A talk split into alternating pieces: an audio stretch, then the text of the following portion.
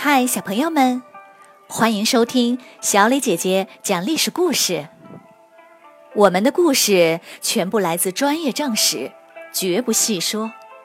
每周一、三、五，来跟我一起听一段故事，了解一段中国历史吧。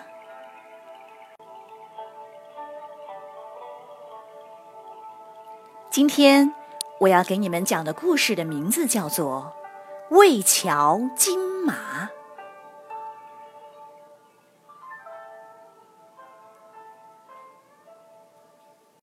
汉文帝性情温和，很乐意听取别人的建议。他觉得好的就用，觉得不好的就放在一边，也不批评。有些时候他也会生气。但他从不在情绪失控的时候仓促做出决定。大家了解后，敢于实话实说的大臣就越来越多。有一天，汉文帝出门，跟往常一样，有人提前肃清了沿途的道路，不准其他人通行。然后，浩浩荡荡的皇家仪仗队前呼后拥的出宫，街道上空无一人。在队伍中间，汉文帝舒适的坐在马车里。在经过长安城北的中卫桥时，突然有个人从桥下窜了出来，正好就在汉文帝的马车前。拉车的几匹马被吓了一跳，顿时乱了脚步，马车也跟着左右摇晃，往前走了好一段，才缓缓停稳。这人也被吓了一跳，撒腿就跑。卫兵马上追上去，把这人给抓住。一看，原来是个手无寸铁的老百姓。汉文帝因为害怕是刺客，躲在车里，吓得小心脏扑通扑通直跳。见人被抓住了，这才出来，大怒道：“把他交给廷尉，重重处罚。”廷尉是主管司法的高官，这时候的廷尉名叫张世之。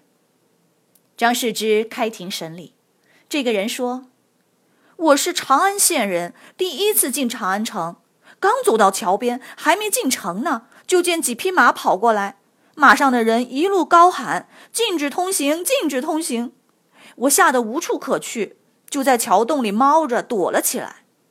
渐渐的，外面一点声音也没有了，我躲了很久，还迷迷糊糊的睡了一会儿。”终于听到外面又有声音了，我这才出来。没想到一出来就撞见了皇帝。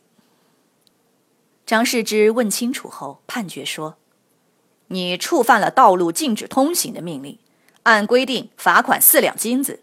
你交完罚款就可以回家了。”汉文帝知道后很生气，这个人吓了我一大跳。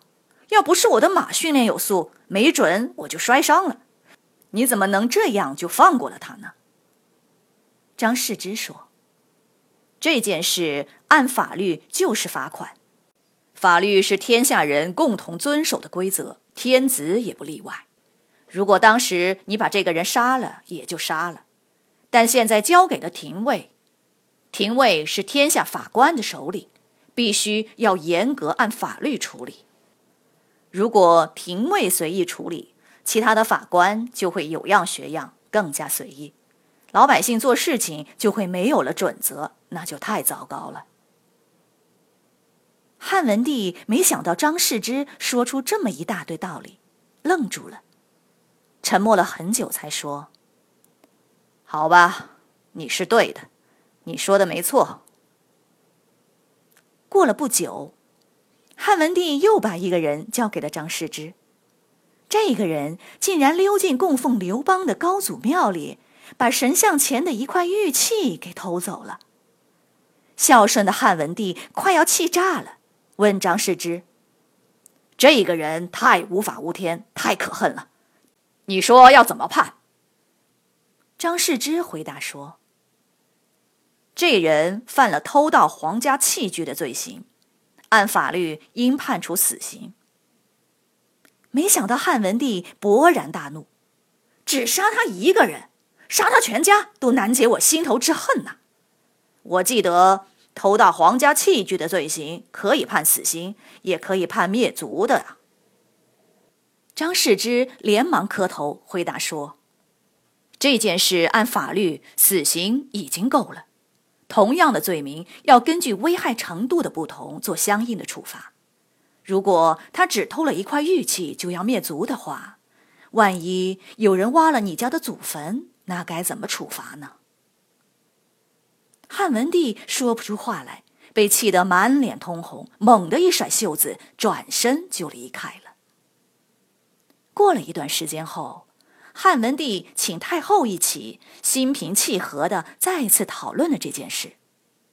两人都觉得张世之说的有道理，就同意了他的判决。张世之竟然不顾皇帝的意思，坚持秉公执法，天下人都称赞他。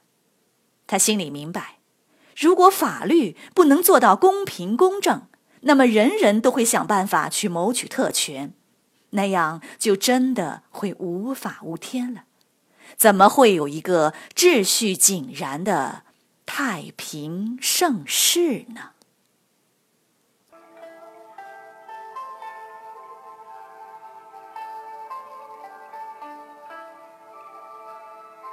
小朋友们，今天的故事就讲完了。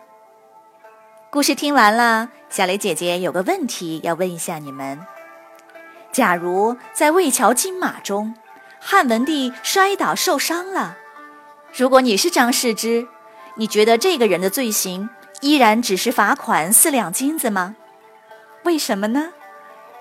欢迎你们进入公众号，用语音回答我们的问题。好，感谢大家今天的收听，我们下个故事再会。